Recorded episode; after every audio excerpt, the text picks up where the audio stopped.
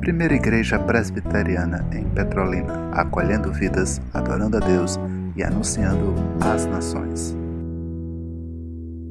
A Bíblia Sagrada, na carta de Deus aos Gálatas, carta de Deus aos Gálatas, o capítulo 5, e vamos para a nossa escola bíblica, comumente chamada de dominical, porque de fato ela acontece aos domingos, todos os domingos, com a vontade do soberano Deus. A carta de Deus aos Gálatas, porque a carta ela é a carta de Deus. Lembremos-nos, pois, com frequência dessa verdade. O capítulo 5. O nosso tema, a nossa série, a série que estamos estudando é esta: A igreja e sua verdadeira espiritualidade. Gálatas capítulo 5.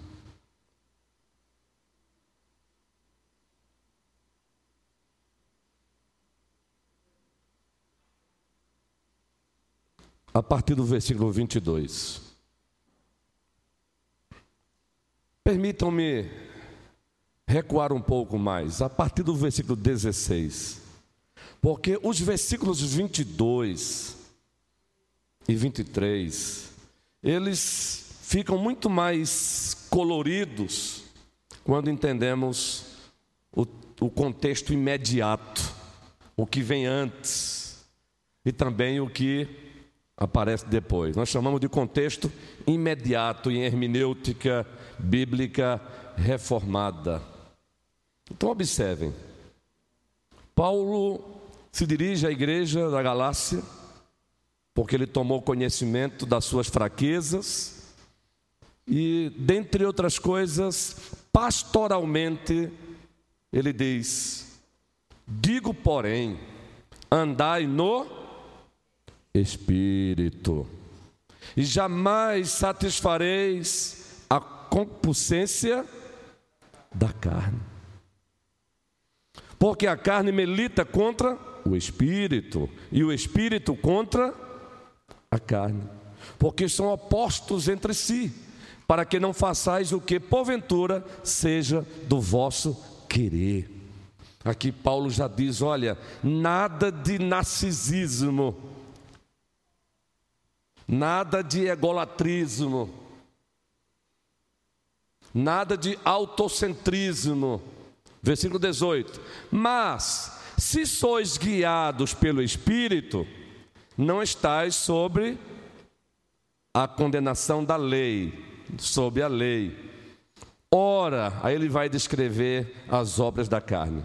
As obras da carne são, são conhecidas e são prostituição, com todas as suas facetas aqui, com todas as suas implicações, impureza, lascívia, com todas as suas caras, idolatria, feitiçarias, inimizades, porfias, ciúmes, iras, discórdias, dissensões, facções, invejas, bebedices, glutonarias e coisas semelhantes a estas a respeito das quais eu vos declaro, como já outrora vos preveni, que não herdarão o reino de Deus os que tais coisas praticam e continuam praticando.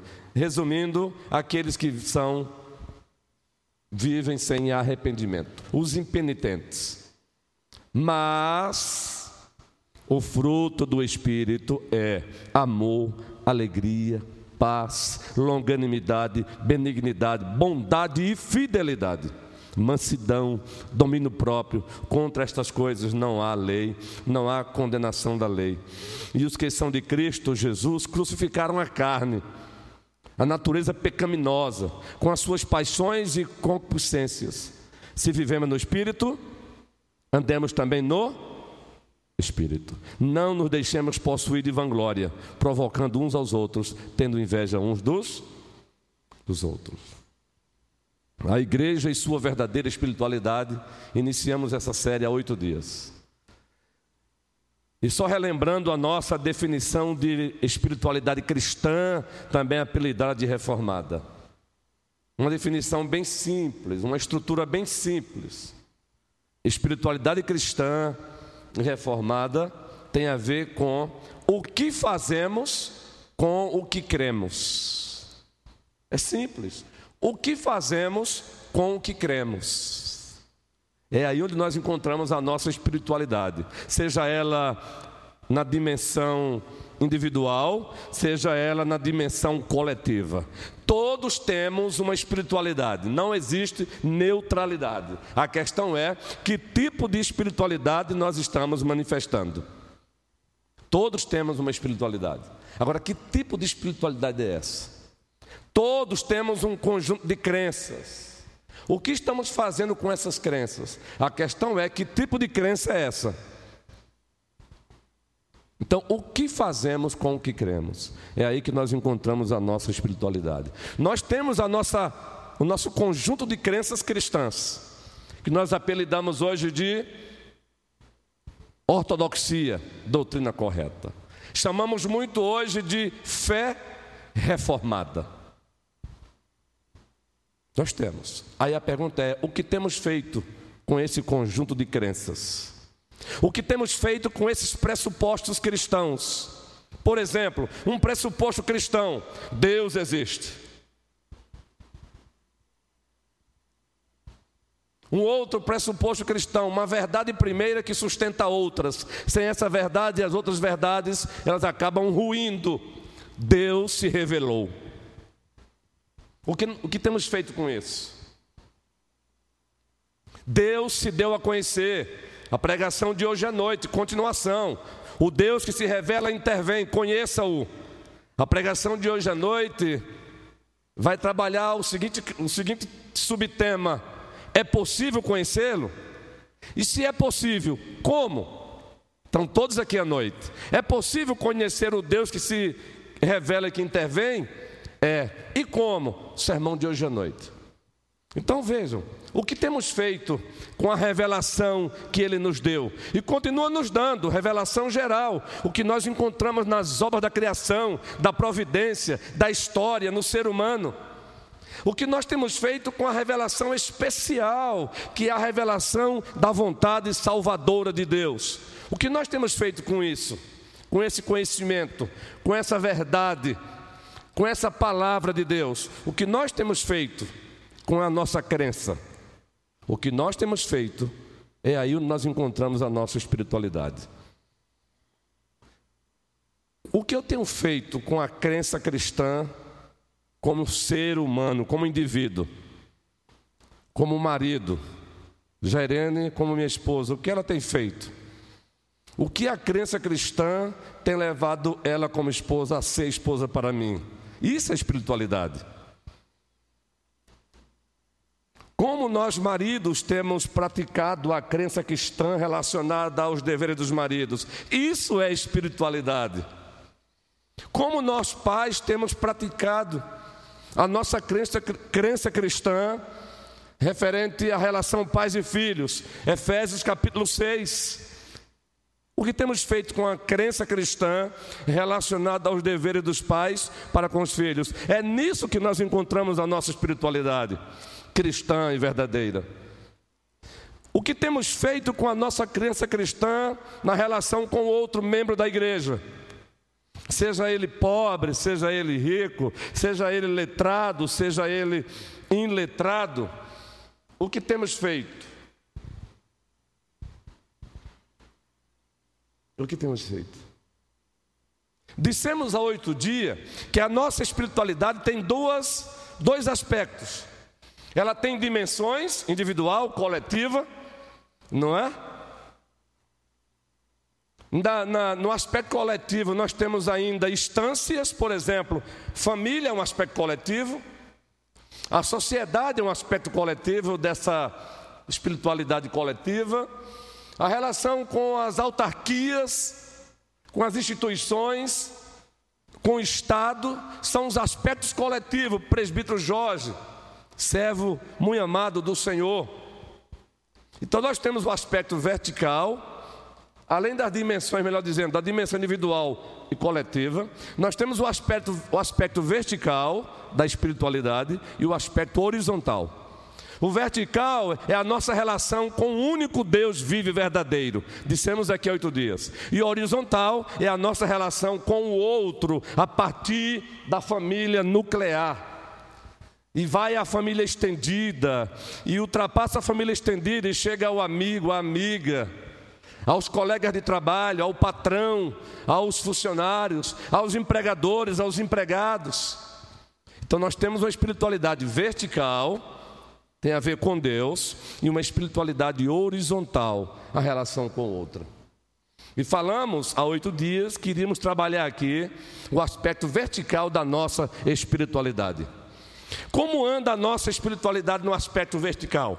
Aliás, se a nossa espiritualidade no aspecto vertical ela está em falta, necessariamente presbítero Manuel e os demais irmãos e irmãs, necessariamente a nossa espiritualidade horizontal ela está também em falta. É impossível você dizer, você dizer que não está bem com o outro e ainda assim dizer que está de bem com Deus. É impossível. Ficou claro isso? Na primeira carta do apóstolo João, João, o apóstolo, movido pelo Espírito Santo, dentre outras verdades, ele afirma: se você diz que ama a Deus a quem você não vê e odeia o seu irmão, você está sendo o quê? Um mentiroso. Justamente. Ele relaciona isso. Então não dá para você desassociar. A espiritualidade vertical, ela determina a sua espiritualidade horizontal. A sua relação com o único Deus vivo e verdadeiro, o Pai, o Filho e o Espírito Santo, ela determina a sua relação com o outro a partir da família. E aí, logo, logo eu quero. Nós temos muitas ideias aqui, viu, irmãos? Deixe-me abrir um parênteses aqui, com muito cuidado para que eu não fique perdido aqui na hora. A gente começa a fazer divagações aqui, digressões, daqui a pouco se perde. Me ajudem caso aconteça isso. Enquanto Elaine estava falando aqui da nossa querida e maravilhosa SAF, a nossa presidente está aqui, parece que não, está ali, não é? A Sandra. Nós temos ideias para a SAF. Eu não farei nenhuma intervenção como pastor na SAF, mas eu chegarei junto para ajudá-las. Nós teremos o que acontece em Fórmula 1 aqui. Quatro vezes, depois eu vou anunciar, já estou adiantando. Queremos por ano quatro encontros com a SAF. Eu quero oferecer um momento box para, para a, a, a SAF. O que é o momento box na Fórmula 1? É o momento para fazer os ajustes, abastecer o motorzão ali da Fórmula 1. Nós queremos isso. Já estou adiantando, a minha presidente não está aqui. Mas não é nada que interfira, é um plano pastoral. Então, no nosso plano pastoral, a nossa SAF será contemplada. Nós queremos quatro encontros por ano com o pastor. Aqui, para treinamento. Assim vai ser com o MP, assim vai ser com o PH, que não existe formalmente, formalmente mas nós temos homens aqui. Fecha parênteses. Então vejam. Como anda a nossa espiritualidade vertical? Como anda a nossa relação com o único Deus que subsiste em três pessoas, o Pai, o Filho e o Espírito Santo? Como podemos medir essa espiritualidade? Como podemos medir essa espiritualidade? Existe uma, um aferidor quando você percebe que está com o corpo um pouco quente. As mulheres, muito especialmente, as mulheres são bênção de Deus dadas a nós, homens. Qual o instrumento que as mamães que têm filhos pequenos ainda têm em casa? Aqui a colar percebeu que o menino está um pouquinho quente. Qual o instrumento que ela usa? Pode falar bem alto. O termômetro. Ela põe lá, não é? E aí percebe. Ultrapassou. Quando é que é febre mesmo? 37,5. Isso. E quanto à nossa espiritualidade? Será que Deus nos deixou um termômetro? Deixou. de Gênesis a Apocalipse. Nós temos aí o termômetro perfeito de Deus. Mas como não é possível, numa série de estudos dessas, desses, não é possível um estudo exaustivo, porque temos que ter também sabedoria, sabemos que temos os nossos limites pedagógicos, cognitivos, não é? Vamos usar apenas o primeiro mandamento, ou melhor, os dez mandamentos para como instrumento aferidor da nossa espiritualidade. Você quer saber como anda a tua relação com Deus? Então abra aí a sua Bíblia em Êxodo capítulo 20. Eu gostaria que um irmão ou uma irmã leia apenas o primeiro mandamento. Por favor. O primeiro mandamento. O microfone, é bom que leia com o microfone, por favor. No que consiste o primeiro mandamento da lei moral? Êxodo capítulo 20, não é assim que tem o texto? O que é que diz aí? Tem o prefácio o que é que diz o prefácio dos Dez Mandamentos?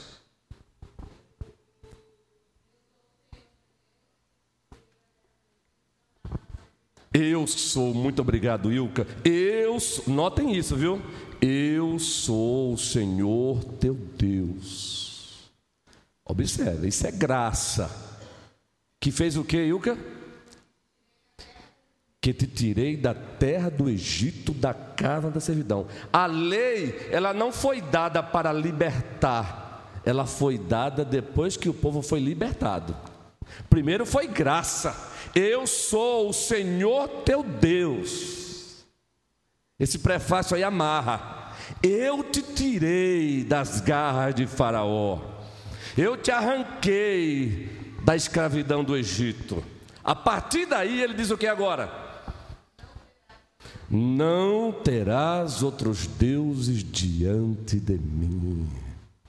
Onde é que nós encontramos a força desse primeiro mandamento? No prefácio.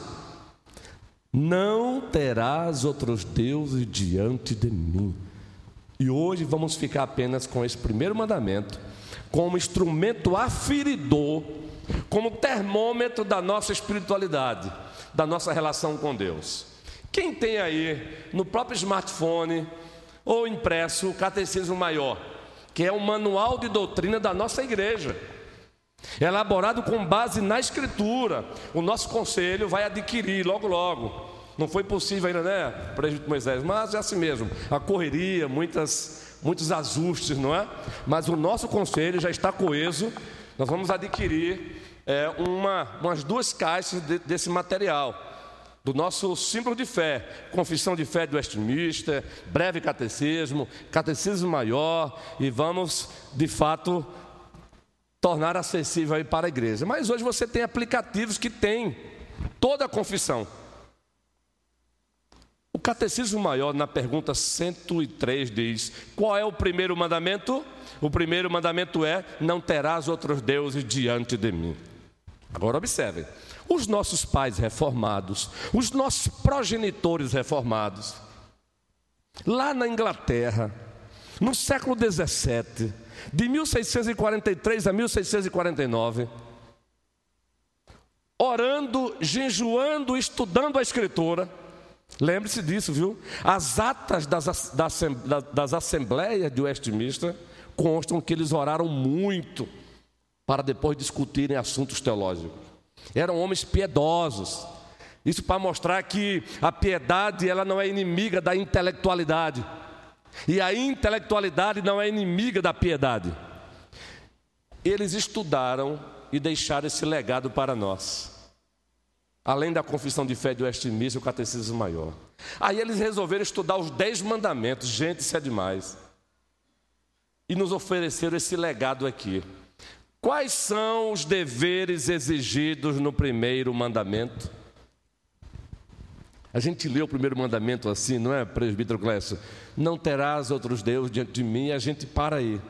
Gente, é muito profundo. Quais são os deveres exigidos no primeiro mandamento? E aí nós encontramos a nossa espiritualidade. Porque a pergunta 104 desse nosso manual de doutrina, Diácono Júnior, descreve com maestria E aí você deve começar agora a medir a tua espiritualidade. Então vamos lá. Resposta. Bíblia aberta, vamos pedir para que os irmãos leiam alguns textos aí, por favor. Os deveres exigidos no primeiro mandamento são: primeiro, no futuro vamos usar slides, irmãos. Atualmente estamos sem notebook. Meu notebookzinho, aquele HP das antigas, o bichinho abre, não abre, então. Mas no futuro vamos usar slides também aqui, tá bom? Logo, logo vai chegar um notebook aí novo que Deus é Deus. Os deveres exigidos no primeiro mandamento são conhecer e reconhecer Deus como o único verdadeiro Deus e nosso Deus.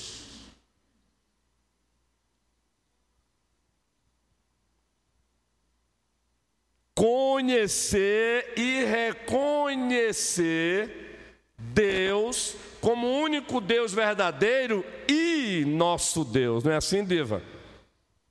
Abram a Bíblia, primeiro livro das Crônicas, capítulo 28, versículo 9. E foi citado aqui domingo, no início da série.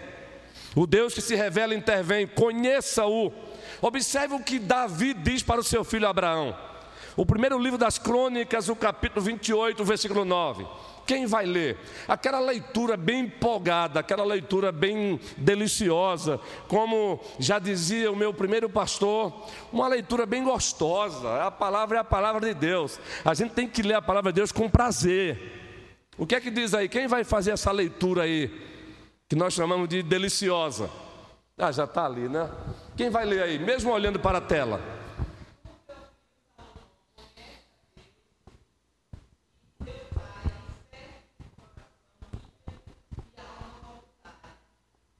Porque o Senhor esquadrinha todos os corações e penetra todos os desígnios do pensamento.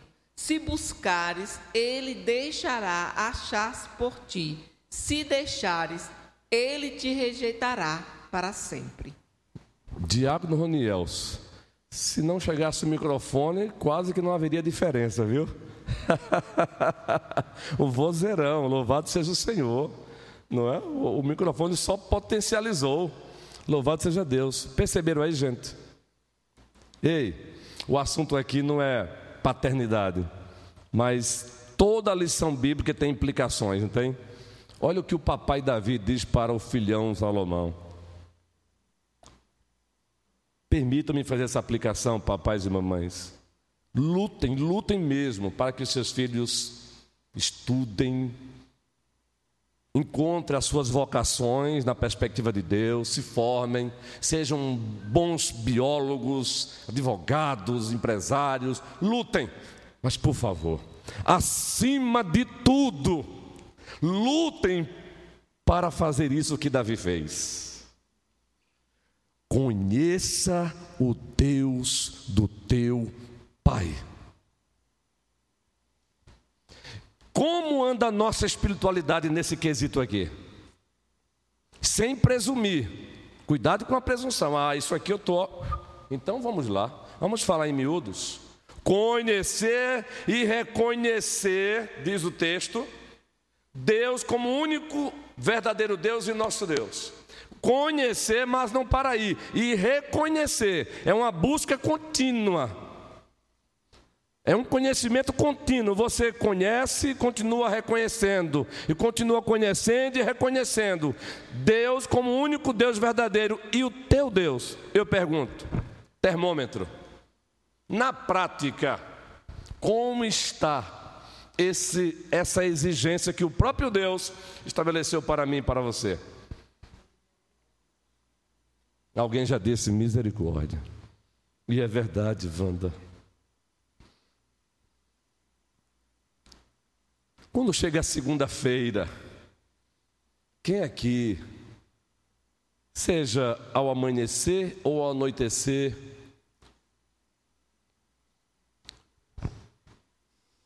tem procurado fazer isso?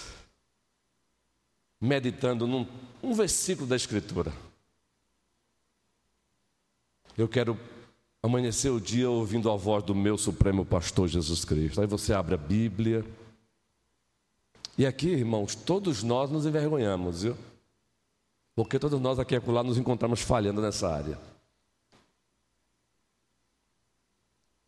E você se coloca dentro da Escritura, não para examinar a Escritura, mas para que a Escritura te examine nesse sentido. E você ouve, ouve a voz do Supremo Pastor. Na terça, na quarta, na quinta, na sexta, no sábado. Aí no domingo, coletivamente com toda a igreja. Na quinta, quem pode, quem tem possibilidade na agenda, reunião de doutrina. Aos domingos, a EBD, à noite, às 18 horas. Mas depois que você meditou na palavra na segunda-feira cedinho ou ao anoitecer, você também foi para outro meio de graça, a oração. E você foi falar com o teu Deus, rasgar o teu coração diante dele, adorá-lo, descrevê-lo. Como anda isso aí? Ou será que as nossas Bíblias, ou será que a nossa prática nesse quesito pode ser comparada com aquela história que nós já, já, já lemos em livros, pastores contam, existem versões aí. Toda paráfrase é uma versão. Então a gente acaba subtraindo alguma coisa, adicionando outra. Mas quem aqui já ouviu um relatório de um pastor que visitou uma irmã? E essa irmã estava é, umas certas necessidades econômicas, e o pastor, para não constrangê-la, pegou o envelope com a oferta e, sem que ela percebesse, no momento ali da conversa, colocou na Bíblia dela. E tchau, minha irmã, que o Senhor te abençoe. E depois de um bom tempo, alguns falam que foi uma oferta, outros falam que foi o óculos dela, que desapareceu e tal, mas tempos depois o pastor volta e pede à irmã, resumindo a história, pede à irmã para pegar a Bíblia dela, para ler a Bíblia com ela. Onde estava o envelope? Do mesmo jeitinho que ele havia deixado. Outros narram, aí por isso que eu não posso garantir que são verdadeiras ou não, mas são didáticas. O pastor visitou a irmã, e depois da visita, a irmã ligou para o pastor depois de um bom tempo, perguntando se ele não tinha visto ali o óculos dela, porque o óculos dela, depois daquela visita, havia desaparecido. Quase que suspeitando do pastor. Minha irmã, procure direitinho aí, procure direitinho, deve estar em algum lugar. A irmã procura para lá, procura para cá, vai lá no guarda-roupa, moda antiga, não é? Antigamente guardávamos as coisas em cima dos guarda-roupas. O sertanejo sabe o que é isso. Aí a irmã olhou, a Bíblia está ali. Quem está lá dentro da Bíblia? O óculos da irmã. Imagine que tempo, hein? Será que está sendo assim a nossa relação com Deus? Oh, a tua palavra é luz para os nossos caminhos. Como é bonito a gente dizer que a palavra de Deus é luz para os nossos caminhos. E no dia a dia, quando chega a segunda-feira, e a terça, e a quarta, e a quinta, e a sexta. Tem um livro muito bom, que até hoje eu paquero com esse livro, mas outros já assumiram o lugar dele eu nunca adquiri. E o que você tem feito? E os outros seis dias é o título do livro. E os outros seis dias? Mas eu sei qual é o teor do livro. O teor do livro é o seguinte: você está sendo cristão só no domingo? E os outros seis dias? E o seu cristianismo da segunda, da terça, da quarta, da quinta, da sexta, do sábado? Ou seja, nesse quesito, conhecer e reconhecer o único Deus, como Deus verdadeiro e nosso Deus. Isso está acontecendo apenas aos domingos? Também deve ser no domingo. E no domingo a responsabilidade pesa sobre os ministros da palavra sobre a docência da igreja. Em eclesiologia bíblica reformada, nós chamamos de poder docente da igreja. O poder docente da igreja é prerrogativa dos ministros da palavra seja na EBD, seja nos cultos, reunião de doutrina, assuntos que vão tratar em conferências, ministério de casais, a palavra, o, o, o selo de isso aqui pode ser dado, é poder docente da igreja. Mas eu pergunto, e aí? Que nota você daria para a tua espiritualidade nesse quesito? É forte, não? Eu pergunto, ao sair de casa hoje, você falou com ele? Gente, parece ser coisas assim, não é? Sabe por quê? Nós, estamos, nós pensamos que Deus está apenas no extraordinário, mas Deus tem o prazer de se fazer presente na ordinariedade da vida e nós nos esquecemos.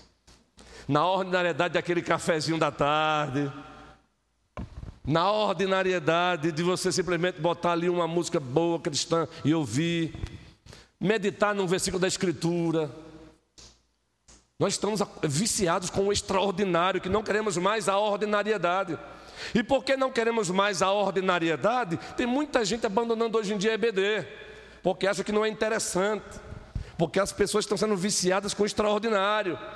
Elas querem ver shows de pirotecnia. Eu não estou aqui afirmando que todas as pessoas que ah, no, por esse Brasil afora abandonaram a EBD. Eu não estou afirmando que a causa foi essa. Não, não. Existem outras razões. Existem pessoas aí que abandonaram porque algumas EBD se tornaram de fato verdadeiros tédios. E aqui para nós é verdade, não é? Eu já visit, na, nas nossas férias visitamos igrejas por aí que, sinceramente, você, quando sai, você sai sentindo contorções no corpo, porque você não acredita o que viu.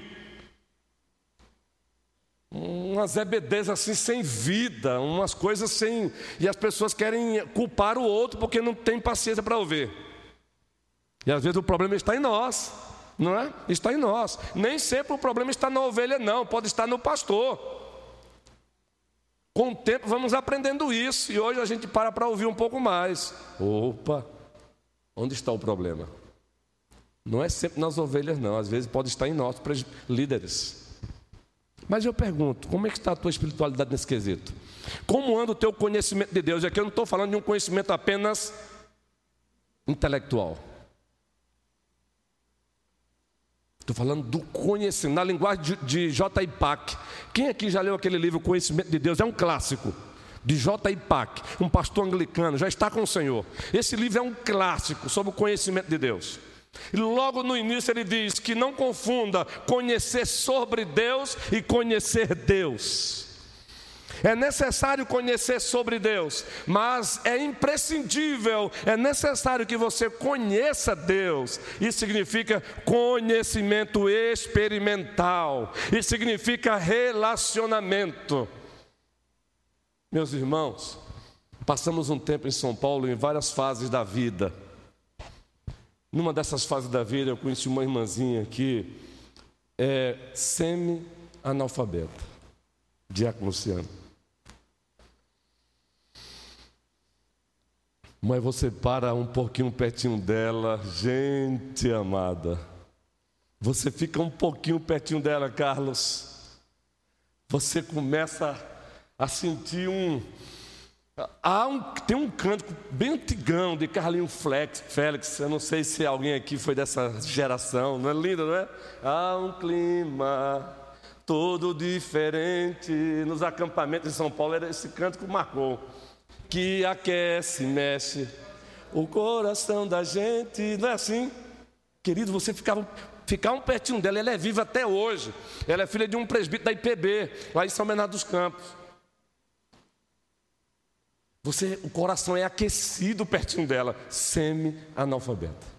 Aí você pergunta como é que ela cita tantos textos das Escrituras. Ela cita histórias, e ela não fica só com as histórias, ela anuncia o que a história diz o significado, a metanarrativa.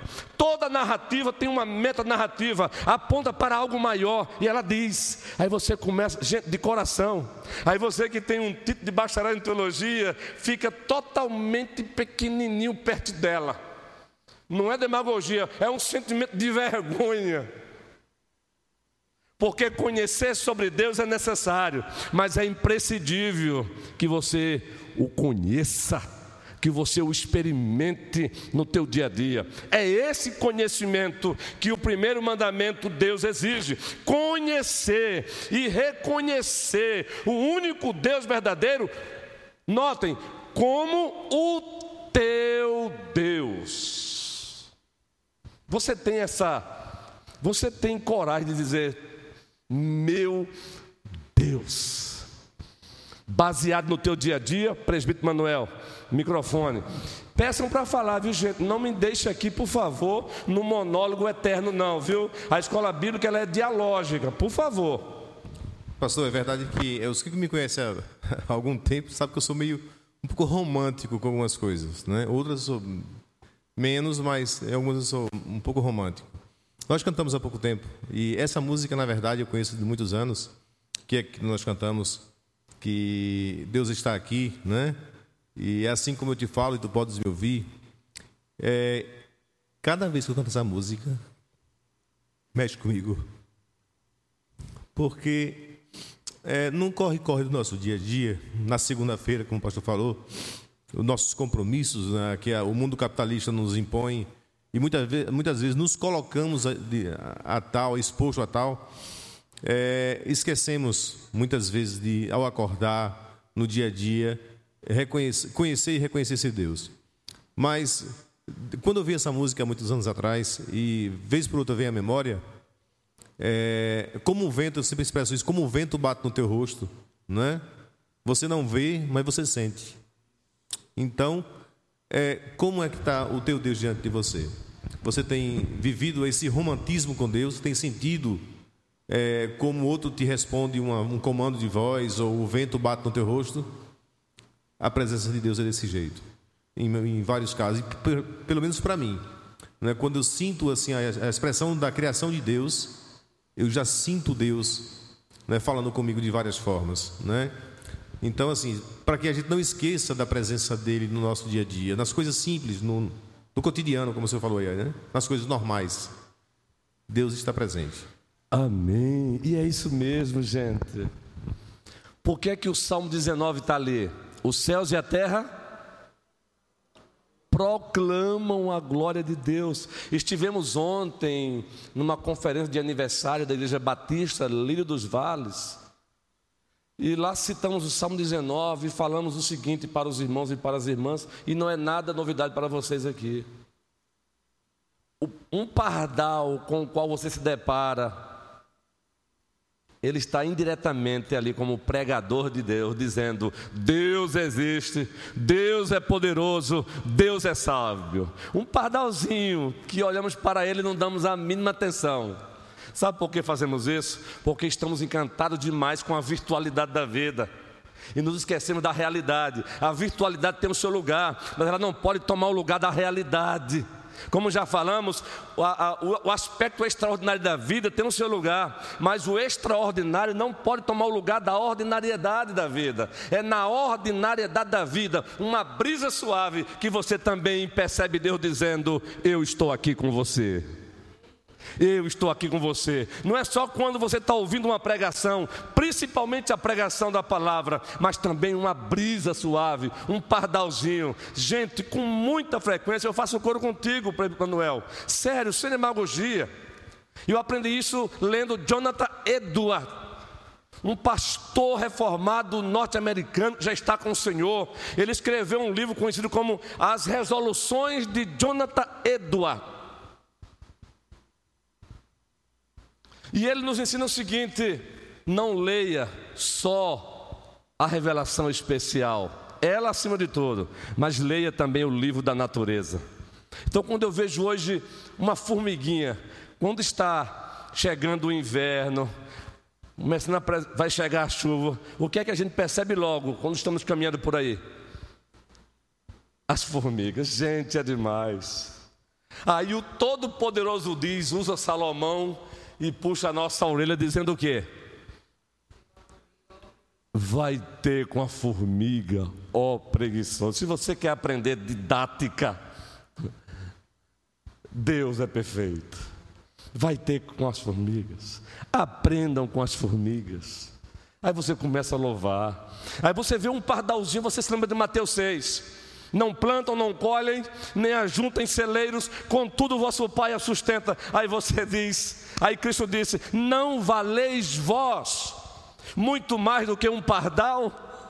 Ah, auxiliadora, isso é maravilhoso. Deus se importa com o pardal. Ele não vai se importar com o meu filho, com a minha filha. Ele não vai se importar com os meus anseios, com as minhas preocupações, com os meus medos. É claro que vai. Esse é o Deus a quem nós servimos. Agora eu pergunto: como anda a tua espiritualidade? Hoje é dia do Senhor. Quem estabeleceu este dia do Senhor foi Ele, já na criação, o Shabá, o dia de descanso, não é um dia para o nada, é um dia para que nos deleitemos nele ao máximo. Ele abençoou o dia sétimo, que na antiga administração da aliança da graça acontecia no sábado, que é o sétimo dia, com a nova administração da Aliança da Graça, o nosso Shabá é o domingo.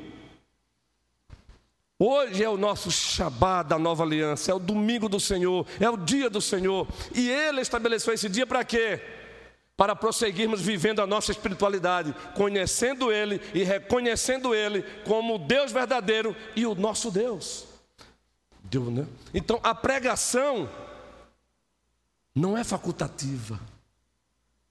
A pregação é ordem de Deus, para que prossigamos crescendo e reconhecendo como nosso Deus. Vamos passar um bom tempo, porque entendemos que a nossa igreja precisa ser alinhada quanto à nossa espiritualidade.